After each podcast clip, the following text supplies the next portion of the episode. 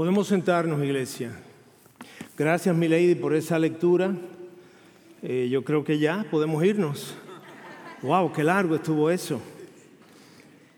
Dígamelo a mí que tuve que preparar el sermón en base a esto. Eh, mi nombre es Fausto González. Por la gracia de Dios y por la bondad de nuestros pastores, soy parte del equipo de líderes aquí en Iglesia del Pueblo. Y recordarán, mis hermanos y hermanas, que la semana pasada eh, empezamos el capítulo quinto, el quinto capítulo del Evangelio de Mateo. Como saben, estamos llevando el Evangelio de Mateo completo, que nos va a tomar un buen tiempo. Pero la semana pasada empezamos con el capítulo 5 que da inicio al famoso Sermón del Monte. Y empezamos con las bienaventuranzas donde el Señor Jesús llama bendecidos, bienaventurados a aquellos que la sociedad y la cultura llama desventajados. Y quiero leerle brevemente, porque no quiero repetir con todo el material que tenemos para hoy, algunas de las cosas que el Señor llama para recordarnos bienaventurados, bendecidos, los pobres de espíritu, los que lloran, los humildes, los que tienen hambre y sed de justicia, los misericordiosos, los de limpio corazón, bienaventurados los que procuran la paz, bienaventurados los perseguidos por causa de la justicia, bienaventurados aquellos a quienes insulten y persigan y digan todo género de mal contra ellos falsamente por causa de Jesús. Vamos a orar. Padre, Háblanos hoy, Señor. Este es un texto largo, hay mucho que cubrir, pero tú sabes lo que cada uno de nosotros necesita escuchar de ti. De manera que haz esto personal, Señor. Háblanos de manera personal, empezando por mí, como ya lo vienes haciendo en la preparación de este mensaje, y háblale a cada uno, de manera que podamos saber que, que Tú te ocupas de nuestro corazón. Tú estás a cargo, Señor, de, transformarnos, de cambiarnos y de asemejarnos a la imagen de nuestro Señor Jesucristo. No tomes en cuenta la necedad y el pecado del que enseña esta tarde, pero glorifícate, porque de eso se trata, de que tu Hijo sea exaltado y glorificado. En el nombre de Jesús. Amén y amén. Y entonces, mis hermanos y hermanas, luego de sacudir nuestras mentes con, estas bienaventuranzas, con estas, con estas lecciones, que no es lo que normalmente eh, se le enseña al mundo, y para aquellos que venimos del mundo, pues eh, estos son conceptos que chocan. Luego de esto, el Señor hace un disclaimer que nos introduce ahora a nuestro texto de hoy en los versículos 17 y 18.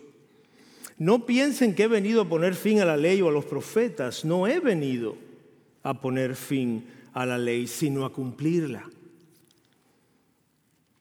Hasta que pasen el cielo y la tierra no se perderá ni la letra más pequeña, ni una tilde de la ley hasta que todo esto se cumpla. El Señor hace una aclaración muy importante a esa audiencia que lo escuchaba en aquel entonces y a nosotros hoy. Es como si el Señor nos dijera, yo no he venido a invalidar o anular la ley, la ley que ustedes conocen, la ley que han escuchado hasta ahora y que han sido enseñados. Yo no he venido con una ley nueva, sino que he venido a cumplir la ley que ustedes creen conocer, la ley que se les ha enseñado y que sus maestros han alterado y ajustado a su conveniencia. Iglesia, Cristo cumplió la ley moral, la ley ceremonial y la ley judicial. Cristo no anuló, Él no abolió, Él no suplantó la ley que vemos en el Antiguo Testamento, sino que Él la enseña y aplica para que nosotros podamos entenderla y entonces vivirla. De manera que no seamos de esos cristianos, no sé si ustedes se han encontrado con algunos, ojalá tú no seas uno de ellos, que dicen, no, yo nunca, leo el Antiguo Testamento, porque en realidad el Antiguo Testamento ya quedó atrás, el Nuevo Testamento vino a abolir la enseñanza antigua, de manera que yo me concentro en el Nuevo Testamento. Eso no es bíblico, eso no es correcto. Sí es cierto que los requisitos ceremoniales de la ley mosaica ya no se observan, eso sí se abolió, pero no, no porque fueron abolidos necesariamente, sino porque fueron cumplidos por Cristo. Él vino y cumplió la ley que Dios estableció, de manera que nosotros hoy su iglesia no tengamos que cumplirlo. Eso no significa que no vamos a leer el Antiguo Testamento. Toda la Biblia, Antiguo y Nuevo, nos habla del Mesías, nos habla del Señor Jesús. Y entonces en el versículo 20 nos explica por qué es esto. Él dice, porque si su justicia la de ustedes que me escuchan, no supera la de los escribas y fariseos, no entrarán al reino de los cielos. Jesús estaba llamando a sus discípulos y a nosotros hoy, sus discípulos de hoy, a una vida de piedad más radical y más profunda de, los de lo que los religiosos de la época enseñaban. Y eso es lo que nos ocupa en el día de hoy. Él nos está llamando a una nueva cosmovisión, a un nuevo entendimiento. Y como saben, los fariseos suavizaban las demandas de la ley enfocándose en la obediencia externa, en lo que hay que hacer o dejar de hacer, y no con la conformidad interior, con que el corazón estuviera conforme a lo que Dios pedía de ellos. Mira lo que leemos en Mateo 15, 10 capítulos más adelante, que cubriremos en su momento, versículos 2 al 9. Los fariseos confrontan a Jesús como lo hacían con regularidad para hacerlo caer en sus trampas y le dicen, ¿por qué tus discípulos quebrantan la tradición de los ancianos? Pues no se lavan las manos cuando comen pan. Jesús le preguntó entonces a ellos, ¿por qué también quebrantan ustedes el mandamiento de Dios a causa de su tradición? Porque Dios dijo, honra a tu padre y a tu madre, y quien hable mal de su padre o de su madre, que muera. Pero ustedes dicen, cualquiera que diga a su padre o a su madre, todo lo mío con que pudiera ser ayudado es ofrenda para Dios, no necesitará más honrar a su padre o a su madre. Y así ustedes invalidaron la palabra de Dios por causa de su tradición. Hipócritas. Bien profetizó Isaías de ustedes cuando dijo, este pueblo con sus labios me honra, pero su corazón está muy lejos de mí, pues en vano me rinden culto enseñando como doctrinas preceptos de hombres. Estos fariseos habían tomado el mandamiento de honrar padre y madre, y como no tenían ganas de ayudar a sus padres y a su madre, especialmente en lo relativo a ayudarlos económicamente, ellos le decían, papá, mamá, lo siento mucho, qué pena, ¿no? No te puedo asistir porque este dinero es para la ofrenda. Y Jesús ahora lo confronta, ustedes me quieren a mí acercar en la trampa preguntándome que si no se lavan las manos y ustedes tienen el corazón asqueroso, desobedeciendo el mandamiento que Dios ha establecido con excusas que solo ustedes se creen. Y eso es lo que el Señor entonces quiere exponer, esa religiosidad externa, esa fe de apariencia solamente, una vida de hipocresía. Y eso en realidad lo que hace es exponer una religión falsa, poner en evidencia una religión falsa, una religión que no se basa en un nuevo nacimiento, en una verdadera regeneración. Y eso es lo que nos dice a nosotros hoy a través de este texto. La verdad es, mis hermanos y hermanas, que muchos hoy viven una religión moralista, siguiendo una lista de instrucciones, qué cosas hacer y qué cosas no hacer. Pero esa no es una fe genuina. Y entonces mi invitación para ustedes y para mí, estamos todos juntos aquí, ustedes aquí, los que están en línea también, es que a lo largo de lo que queda de este mensaje, pues vayamos aplicando estas enseñanzas del Señor a nuestra propia vida, a nuestra propia experiencia, hacerla personal. y así poder ver qué tan parecidos o no somos a esos fariseos de entonces. Porque déjenme decirle algo por si no lo saben. La iglesia de Cristo de hoy está repleta de fariseos. Los fariseos están vivitos y coleando. Así que, así que el Señor ahora pasa, luego de hacer esta advertencia sobre eh, que no había venido a abolir, la, ley, Él pasa ahora a dar unas enseñanzas muy puntuales, basadas en la ley que estos oyentes conocían ya estos judíos conocían. Pero ahora él empieza a hacer un énfasis en el espíritu de la ley, en el corazón de la ley, y no tanto en la letra, no tanto en lo externo, que es lo que ellos hacían. Y entonces pasa a estos seis, ustedes han oído, pero yo les digo, ustedes han oído la ley que se las ha enseñado, pero yo les digo, no porque le estoy diciendo algo diferente, es porque se lo estoy diciendo como Dios, mi Padre, quiso que lo entendieran y quiso que lo vivieran. Y entonces vamos a ir sobre estos seis puntos, estas seis enseñanzas que Él va a llevar a otro nivel para ir renovando nuestro entendimiento y nuestra cosmovisión.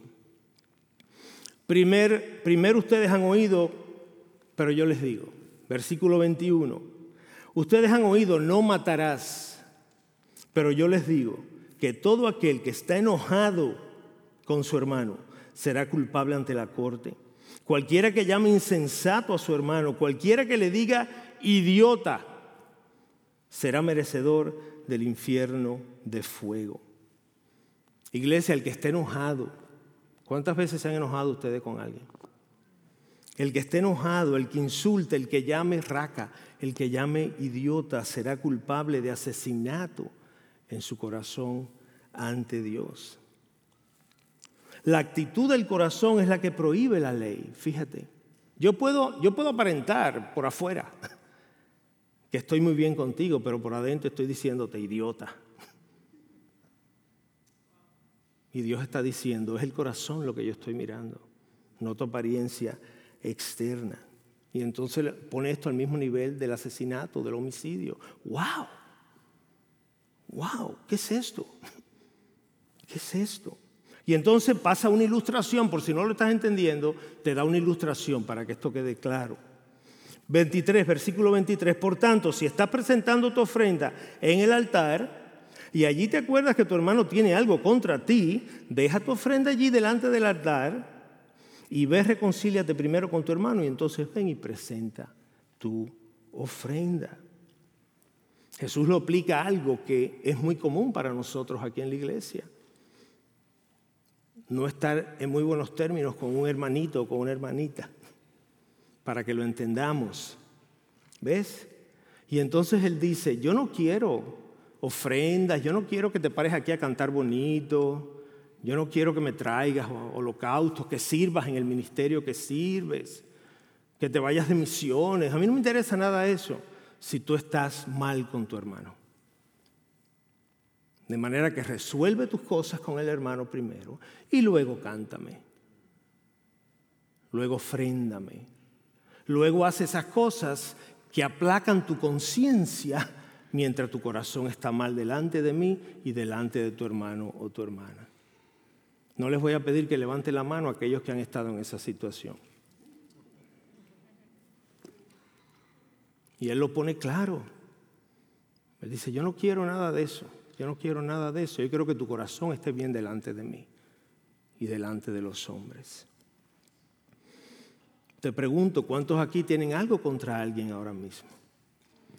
¿O cuántos aquí saben de alguien que tiene algo contra ti? Te lo dejo para que lo presentes al Señor. Segundo, ustedes han oído, pero yo les digo, versículo 27, ustedes han oído, no cometerás adulterio, pero yo les digo que todo el que mire a una mujer para codiciarla, ya cometió adulterio con ella en su corazón. Aquí de nuevo el Señor nos lleva a la actitud del corazón y no solo al acto en sí mismo. Si codicias en tu corazón, esto se le decía antes a los hombres, nada más. Hoy en día hay que decírselo a los hombres y a las mujeres porque esto está en todas partes y a todo el mundo le afecta. Si codicias en tu corazón, si le das vuelta en tu mente, si te quedas mirando más de lo que se supone y ahora va echando raíces donde no debe, ya estás pecando contra Dios y contra tu cónyuge, porque estamos hablando de adulterio. ¿Cuántas veces? ¿Cuántas veces has visto imágenes en videos, esos reels, TikTok, Facebook, Instagram, pornografía en Internet? Y has creído que no estás mal porque no ha pasado de ahí. Porque es solamente algo que vi por, un, por unos minutos, por un rato. El Señor te está diciendo que estás pecando contra Él. Y de nuevo, vuelve a otra ilustración. A mí me encanta, porque Él no quiere dejar esto en confusión. Él quiere que estemos claros con, con lo que Él nos está diciendo. Versículo 29 y 30. Si tu ojo derecho te hace pecar, arráncalo y tíralo, porque te es mejor que se pierda uno de tus miembros que no, y no que todo tu cuerpo sea arrojado al infierno. Y si tu mano derecha te hace pecar, córtala y tírala, porque te es mejor que se pierda uno de tus miembros y no que todo tu cuerpo vaya al infierno. Jesús recurre a una hipérbole y una muy gráfica, por cierto, una exageración, pudiéramos decir, para, para acentuar la gravedad de este pecado y de esta actitud del corazón. E iglesia, el Señor no está promoviendo aquí la automutilación. No se trata de eso. Él solo está exaltando, resaltando la gravedad del pecado. ¿Y cómo tú sabes, Fausto, que él no está hablando de automutilación? Porque el Señor nos ha enseñado que el problema no es con el ojo ni con la mano, es con el corazón. Tú me puedes sacar los dos ojos, cortarme las dos manos y sigo siendo el mismo pecador. Lamentándome ahora que no tengo los ojos ni las manos para cometer el pecado, pero sigo pecando en mi corazón. Y eso es lo que él está resaltando. Ahí es que Él lo quiere llevar. Tercer, ustedes han oído, pero yo les digo. Versículo 31 y 32. También se les dijo, cualquiera que repudie a su mujer, que le dé carta de divorcio. Pero yo les digo, que todo el que se divorcia de su mujer, a no ser por causa de infidelidad, le hace cometer adulterio, y cualquiera que se casa con la mujer divorciada, comete también adulterio. Y aquí entramos en terreno movedizo. Amárrese bien los cinturones, que esto se va a menear aquí. Los maestros de la ley en ese entonces habían tomado libertades en cuanto a la interpretación de las razones por las que un hombre se podía divorciar de su esposa. De manera que daban carta de divorcio por cualquier razón que le desagradara de la mujer. Y eso es lo que se estaba enseñando. Y el Señor ahora, el gran maestro, les está corrigiendo, los está llevando a la escritura para que ellos entiendan bien lo que está en el corazón de Dios. Mira lo que se lee en Deuteronomio 24, versículo 1. Cuando alguien toma una mujer y se casa con ella, si sucede que no le es agradable, si sucede que no le es agradable porque ha encontrado algo reprochable en ella, no me gustó cómo le quedaron las papas, o no me gustó cómo se arregló la cara. Le escribe certificado de divorcio, lo pone en sus manos y la despide de su casa. Chao, chao. Pero Jesús les aclara que la razón para dar carta de divorcio es exclusivamente en casos de infidelidad. Como lo vemos también en Mateo, en este mismo eh, evangelio, que vamos a llegar ahí en su momento, Mateo 19, versículo 9, lo vemos también en el Evangelio de Marco, eh, capítulo 10, versículo 19. Cualquier divorcio, mis hermanos, que no fuese por motivo de adulterio no es válido y por ende no es reconocido por Dios y por su iglesia. Y yo sé que aquí de nuevo la cosa se aprieta, porque no todos los académicos están en la misma posición.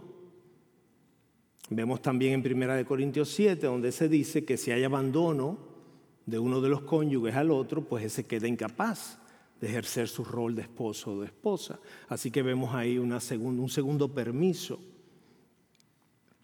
Pero, pero, el que se divorcia sin permiso bíblico, por otras razones, lo que nos está diciendo el Señor aquí es que haces a esa persona ahora adúltera si se quiere recasar.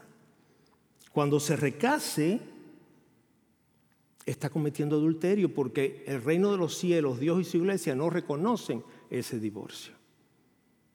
Esto yo sé que es un tema controversial. El propósito de este sermón no es, no, es ahondar, profundizar en este tema. Pero Iglesia del Pueblo tiene ahora su ministerio de matrimonios. Amén. Y si tienes alguna duda, alguna confusión, estamos aquí para aclararlo. Pero yo creo que la palabra de Dios es clara. Nosotros somos los que la confundimos porque no me conviene entender lo que dice ahí. Porque me confronta con mi realidad, me confronta con mi situación. Y yo quiero salirme de ese lío. Pero aquí está claro. No desconsideramos, y no quiero dejar de decir esto, en casos de abuso físico, en casos donde uno de los cónyuges, los hijos están en peligro. Y de nuevo, esto es un tema más extenso que hay que y yo creo que toda la iglesia de Cristo debe conocerlo y poderlo manejar. Y tristemente muchos no lo manejan y lo conocen bien. Cuarto, ustedes han oído, pero yo les digo, también han oído, no jurarás falsamente. Pero yo les digo, no juren de ninguna manera. Sea su sí, sí, y su no sea un no porque lo que, porque lo que es más de esto procede del mal. Y entonces mira cómo lo encontramos en Santiago, ahora también más adelante, capítulo 5, versículo 12. Y sobre todo, hermanos míos, no juren ni por el cielo ni por la tierra, ni con ningún otro juramento. Antes bien, sea el sí de ustedes sí y su no sea un no, para que no caigan bajo juicio. Santiago confirma lo que el Señor dice en su sermón en el monte. Y no es que Jesús estuviera en contra de, los juramentos y las promesas y los pactos. Fíjate cómo vemos en Hebreos 6, 13 y 14. Pues cuando Dios hizo la promesa a Abraham, no pudiendo jurar por uno mayor, juró por él mismo, diciendo, ciertamente te bendeciré y ciertamente te multiplicaré. Dios hace un pacto con Abraham, un juramento con Noé, con Moisés, con su pueblo. Él es un Dios de pactos, Él es un Dios de juramento.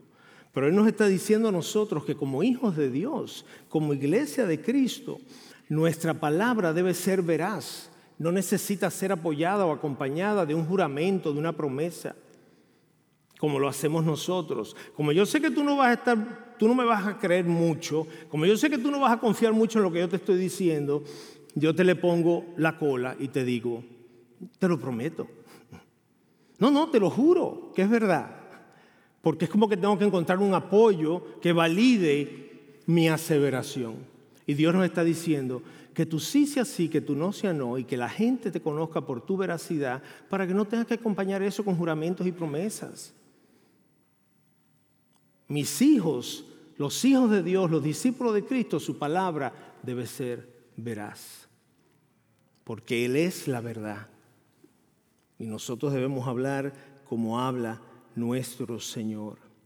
Quinto, ustedes han oído, pero yo les digo, versículo 38, ustedes han oído ojo por ojo y diente por diente, pero yo les digo, no resistan al que es malo, antes bien, a cualquiera que le abofetee en la mejilla derecha, vuélvele la, la otra, vuelve a la izquierda. Al que te pida, dale. Al que, al que desee pedirte prestado, no le vuelvas la espalda. Y el objetivo de esta enseñanza eh, del Antiguo Testamento, de la ley, era asegurarse que el castigo, que la penalidad del crimen fuera justa. A veces creemos que ojo por ojo y diente por diente es que si tú me robaste, yo te robo. Si tú me mataste un hijo, yo te mato un hijo a ti. No necesariamente. lo que querían lograr era que la gravedad de tu falta, de tu crimen, recibiera la penalidad y el castigo justo. De ahí es que viene esa, esa ley o ese refrán que aún al día de hoy escuchamos y usamos. Pero aquí Jesús está llevando este estándar a un nivel más alto. Él ahora nos está diciendo, no solo te ocupes de que el castigo sea justo, no, no, descarta eso. Más bien, no defiendas tus derechos. No busques vengarte ni buscar represalias. Busca hacer el bien y pagar el mal hecho haciendo el bien al que te hizo el mal. ¡Wow! ¿Ustedes hacen así esto normalmente, todo el tiempo? Ah, mira, alguien dijo amén por ahí. Te felicito, hermano. Gloria a Dios, que estás tan avanzado ya. Romanos 12, 17 al 21. Mira lo que dice el apóstol Pablo en este mismo sentido. Nunca paguen a nadie mal por mal. Respeten lo bueno delante de todos los hombres. Si es posible, en cuanto de ustedes dependa, estén en paz con todos los hombres. Nunca tomen venganza ustedes mismos, sino, sino den lugar a la ira de Dios, porque escrito está, mía es la venganza, yo pagaré, dice el Señor. Pero si tu enemigo tiene hambre, dale de comer. Y si tiene sed, dale de beber. Porque haciendo esto, oye bien, carbones encendidos amontonará sobre su cabeza. No seas vencido por el mal, sino vence el mal con el bien. Wow. El Señor nos está diciendo en el Sermón del Monte que así es que debemos vivir nosotros los que nos llamamos sus discípulos, los que, los que Él ha salvado, los que Él ha rescatado de la condenación eterna. Yo imagino, hermanos, y lo digo con seguridad, que algunos de ustedes han sido heridos, han sido engañados, traicionados, ofendidos, desilusionados, acusados injustamente abandonados quizás por personas que dicen ser hermanos en la fe, algunos quizás por sus líderes en la iglesia. Es una realidad, vivimos en un mundo caído. Estas son las cosas que pasan en un mundo caído, donde sus habitantes están caídos también. Pero mira lo que nos dice el Señor, para parafrasearlo de alguna manera. Él dice que aquí no devolvamos el mal que hemos recibido haciendo mal al que nos ha hecho daño. Que no busquemos vengarnos o castigar a esa persona. Que entreguemos a esa persona a Dios, al juez justo. Que le creamos a Dios cuando nos dice que Él se encargará de hacer justicia. Que Dios pondrá las cosas en su justo lugar que no permitamos que el mal que se nos ha hecho a nosotros nos dañe, nos contamine, nos deforme, sino que hagamos siempre el bien a todos. ¿Estás ahí ya? ¿Mm? Yo sé que esto es humanamente difícil, pero es lo que Dios pide de nosotros. Es lo que Dios pide de nosotros. Sexto y último, ustedes han oído, pero yo les digo, versículo 43, ustedes han oído, amarás a tu prójimo y odiarás a tu enemigo. Pero yo les digo, amen a sus enemigos y oren por los que los persiguen. Porque si ustedes aman a los que los aman, ¿qué recompensa tienen? Y si saludan solamente a sus hermanos, ¿qué hacen más que los otros? ¿No hacen también lo mismo los gentiles, los paganos? Aquí Jesús lleva el punto anterior, el número 5 que acabamos de revisar, y lo lleva a otro nivel, aún más alto, como si ese no fuera suficiente. Porque ya con el anterior yo tengo ya para el resto de mi vida batallar con eso. Pero ahora me lo sube más alto todavía. No solo debemos poner la otra mejilla, no solo no debemos resentirnos con el mal que se nos hace y hacer el bien al que nos ha hecho mal, sino que ahora nos llama a amar a esa persona y orar por ella. Ese que te hirió, ese que te lastimó, ese que te traicionó, ese que te desatendió, ese que te decepcionó. Él te dice ahora, ámalo y ora por esa persona. Wow, wow. Wow es como amén, pero más todavía. Wow. ¿Qué es esto? Y entonces, de nuevo, vuelve a sus aclaraciones. Si ustedes aman a los que aman, que tiene eso de especial, eso es lo más natural. Que si tú sabes que alguien te ama a ti, tú lo vas a querer amar. Si solo porque te gusta que te amen. Entonces no te va a ser gravoso amarlo en retorno. Si saludan a sus hermanos aquí en la iglesia los domingos que nos reciben ahí, nos saludamos todos a la entrada y la salida. ¿Qué tiene eso de especial? Los gentiles y los paganos hacen eso también. Ellos se abrazan, se besan. ¿Qué tiene eso por encima de los demás? Nos confronta el Señor. Y les pregunto, no me queda de otra. Les pregunto, ¿nos vemos diferente a los gentiles? Somos gentiles, somos salvos por gracia, pero ¿nos vemos diferente a los incrédulos? ¿Conoces incrédulos que se ven como tú? Y que se saludan como tú y que aman como tú. ¿Pueden ver los que nos observan una diferencia? Pueden vernos y decir, wow, qué diferente es esa gente. Yo creo que esto nos confronta, hermanos, con nuestra condición, con la realidad de lo que aún somos. Por eso la Biblia nos llama pecadores. Sí, redimidos, salvos, separados por Dios para Dios, perdonados, pero pecadores. No te olvides de eso. Si te estás creyendo muy santo a veces, acuérdate que Dios te llama pecador todavía. Y por eso necesitamos a Cristo.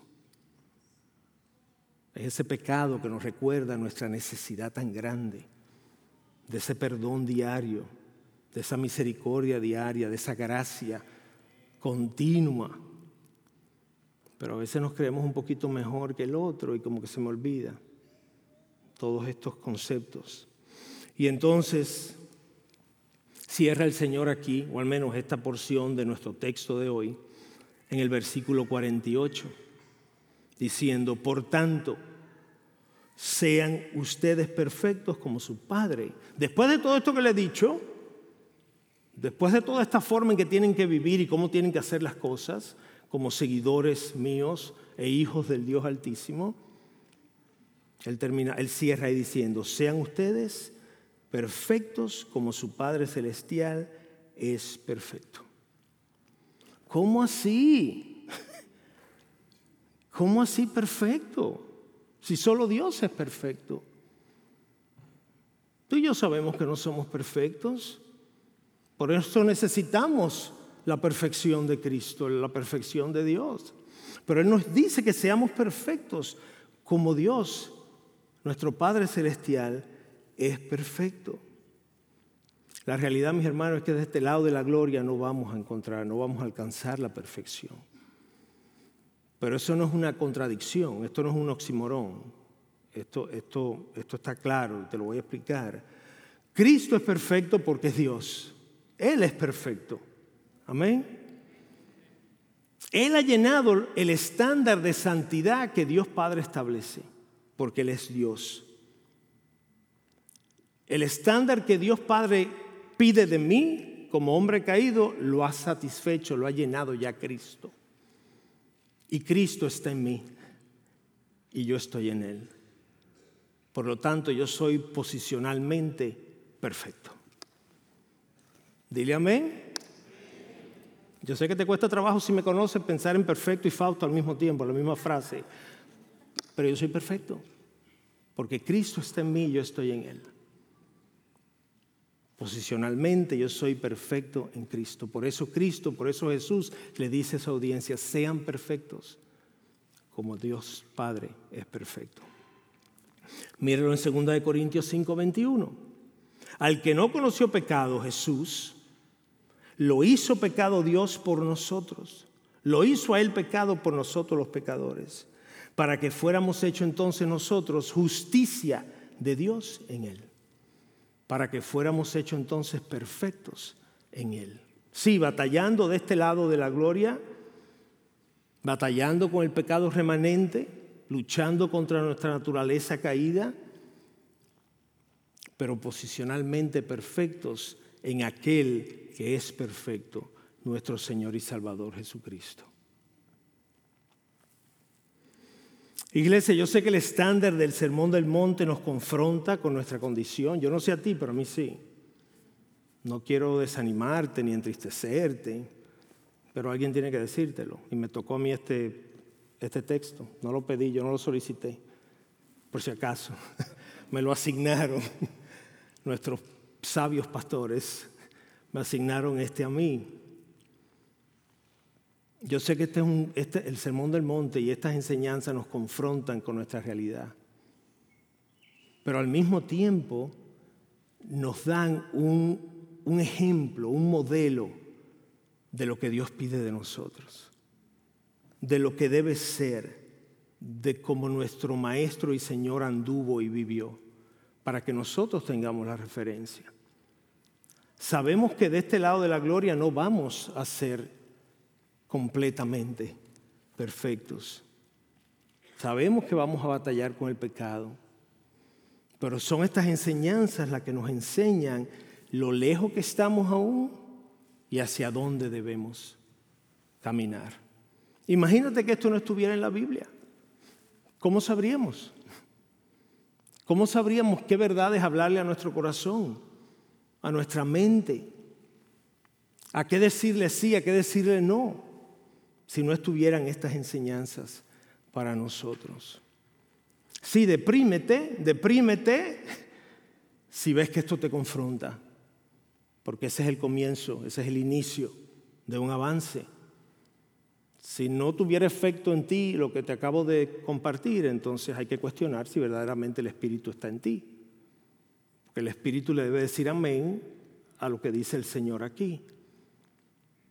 Y entonces al ver que te quedas corto, eso debe producir en ti un, pesar, una tristeza, pero no de tristeza para muerte, es tristeza para, para cambio, es tristeza, tristeza para, para poner tus ojos en Cristo, es tristeza para animarte, para saber que alguien ya vivió por ti como tú debes vivir y que Él va a ser tu ayuda que cuando caigas en ese pecado, que cuando recidives en esa mala forma de hablar o de actuar, tú puedas clamar al Señor, al perfecto. Y decirle, perfecto Dios, ayuda mi imperfección, ayuda mi pecado, ayuda mi condición.